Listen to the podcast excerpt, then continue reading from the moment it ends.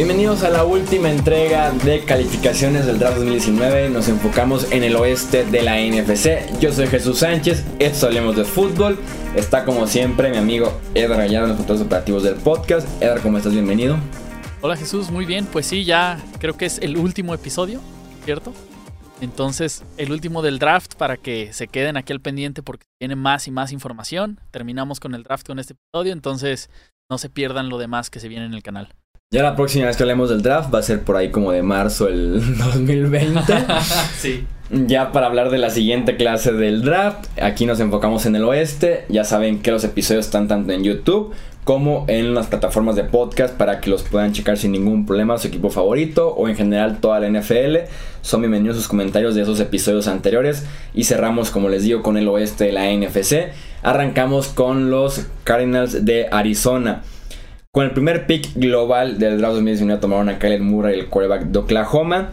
Segunda ronda tuvieron dos picks. Eh, Byron Murphy, el cornerback de Washington, y Andy Isabella, el receptor de Yumas. Tercera ronda, Zach Allen, el defensive end de Boston College. Cuarta ronda, Hakeem Butler, el wide receiver de Iowa State. Quinta ronda, Deontay Thompson, el safety de Alabama. Dos sextas rondas, eh, Kishon Johnson, el receptor de Fresno State. Y Lamont Gaylord, el centro de Georgia y dos séptimas, perdón, tres séptimas rondas. Joshua Miles, el tackle ofensivo de Morgan State, Michael Duck, el defensivo de Temple y Caleb Wilson, el, el de UCLA. Sin duda alguna el draft es más fácil, así entre comillas, más fácil cuando estás tomando desde la primera selección en cada una de las rondas. Pero el más fácil es entre comillas porque aún así hay equipos que en ese primer pick global de cada ronda la riegan y bastante. Arizona me gustó muchísimo lo que hicieron en el draft. Es probablemente el mejor equipo en la conferencia nacional y compiten tal vez con los Colts para ser el mejor equipo de la NFL en este draft 2019. El trato y el negocio que hicieron con Josh Rosen fue malísimo. De top 10 en 2018 a la selección 62 en cuestión de 12 meses eh, que transcurrieron. Un valor bajísimo para un quarterback franquicia, para un quarterback joven, para un quarterback que todavía está en contrato de novato. Pero todo esto se puede borrar con los resultados que te traiga el pick de Kyler Murray. La inversión de Murray en este sentido vale en mi opinión la pena. Vale la pena el gasto, el doble quarterback en, en rondas consecutivas eh, de primera ronda. Si la ofensiva se realmente eh, conecta, si realmente hace clic este quarterback Allen Murray con, la ofensiva de Cliff Kingsbury. Si realmente esta ofensiva despega al punto de ser una ofensiva de doble riesgo con este quarterback que corre y que también pasa el balón bastante bien, que extiende las jugadas, que pueden eh, jugar optativa, pueden hacer diferentes niveles de ofensiva. Si llegamos a este punto de decir que los Arizona Cardinals tienen una de las mejores ofensivas de la NFL, una ofensiva dinámica, una ofensiva versátil una ofensiva diferente, es cuando realmente vale la pena la inversión de Kyler Murray como primer pick eh, global. Murphy se une a Arizona eh, de una manera ideal, ya que no contarán con Patrick Pearson los primeros seis juegos de la temporada por suspensión. Y que Murphy era para algunos el mejor esquinero de este draft y fue tomado con la primera segunda de la segunda ronda. Isabela será un monstruo desde el slot, mientras que Hakim Butler si corre, si corrige, perdón, los drops podría ser un posible número uno de esa ofensiva una vez que se vaya Larry Fitzgerald. Deontay Thompson tiene buen rango y fue titular en la mejor defensiva de la nación, que es la, de la Universidad de Alabama.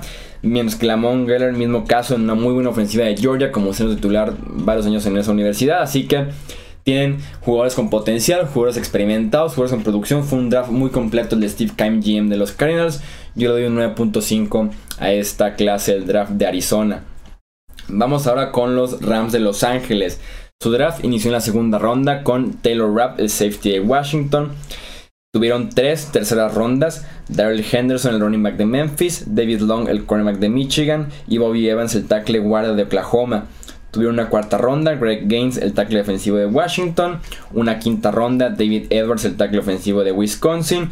Y dos séptimas, Nick Scott, el safety de Penn State. Y Dakota Allen, el linebacker de Texas Tech. Marcus Peters y Dante Fowler fueron adquiridos por secciones de este draft, así que también son parte de esta clase 2019 para los Rams. Una clase cortita y que Les Snead se encargó de acumular picks en la tercera ronda. Hizo varios cambios hacia atrás que le permitieron justamente sumarle más selecciones a esta clase 2019.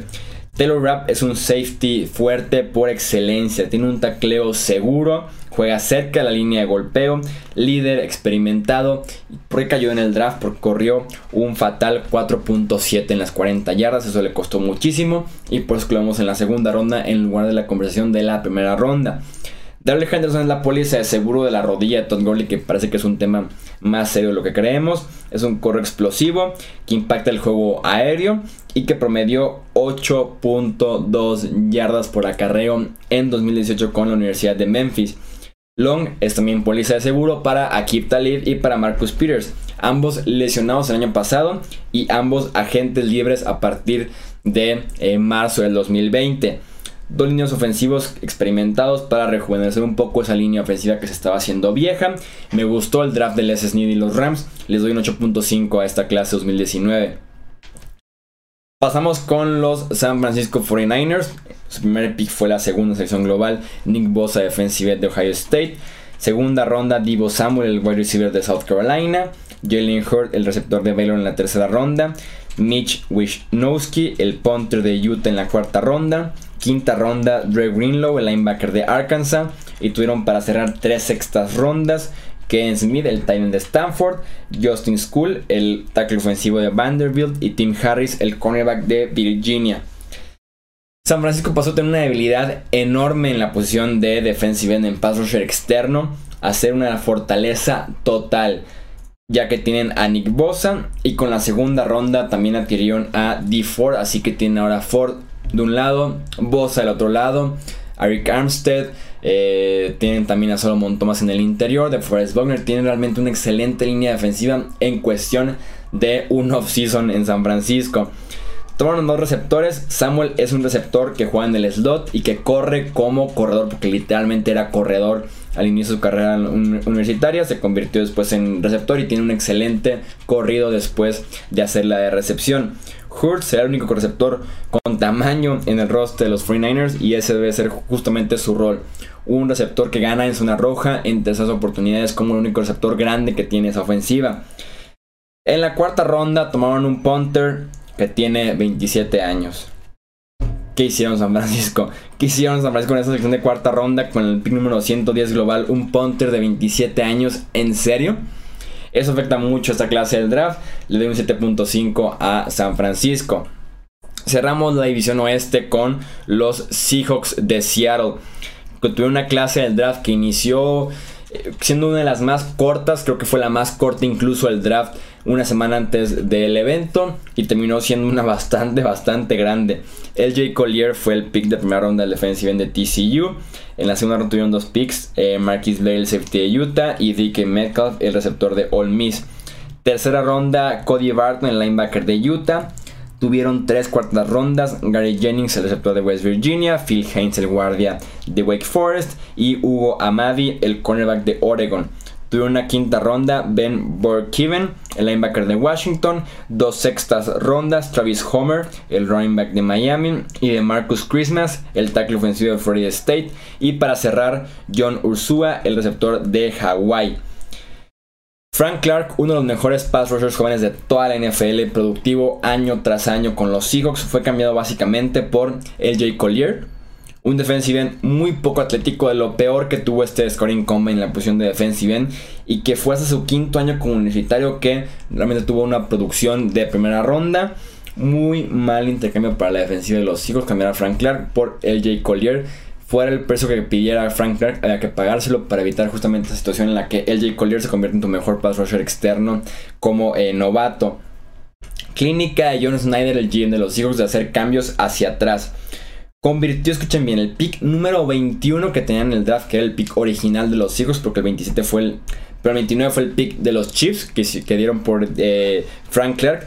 El pick número 21 de los Seahawks se convirtió en las elecciones 47, 77, 114, 118, 132 y la 142. Insisto, clínica de hacer cambios por parte de John Snyder, el GM de los Seahawks, en un draft de la NFL. Blair es un safety que pega muy fuerte, que juega cerca de la línea de golpeo. que te establece el tono en la secundaria justamente cuando pierden a Cam Chancellor ya oficialmente como un jugador retirado. Metcalf es un receptor que estira el campo verticalmente como pocos lo hacen en este draft. Ideal para jugar con los mejores quarterbacks que van largo en la NFL, pero que eh, no tiene cómo trabajar rutas cortas e intermedias Metcalf y que esa ofensiva eh, con las opciones que tiene actualmente en la posición de receptor no tiene justamente quien eh, compita en el centro del campo, quien compite en rutas de 4 o 5 yardas, en rutas de 10 yardas, no, tiene puros jugadores muy verticales, veremos qué pasa con Seattle en ese sentido. Habrá competencias básicamente en todas las posiciones del roster. Linebacker, receptor, guardia, cornerback que fueron las selecciones que tuvieron en el draft, en, en las rondas medias y posteriores. Habrá competencias muy interesantes en Training Camp de los Seahawks. Un roster que se renovó bastante en ese draft con tantos picks. Era tal vez necesario para Seattle en este 2019. Yo le doy a los Seahawks una calificación de 8 en esta clase 2019 del draft. Los leemos en los comentarios, ya saben, YouTube hablemos de fútbol, Facebook, Twitter e Instagram también hablemos de fútbol para que se arme el debate todos los días con noticias de la NFL, con opinión, con análisis, con todo lo que ofrecemos aquí en Hablemos de Fútbol. Yo soy Jesús Sánchez, un placer que estén aquí nuevamente con nosotros y nos escuchamos en el próximo episodio. Hasta luego.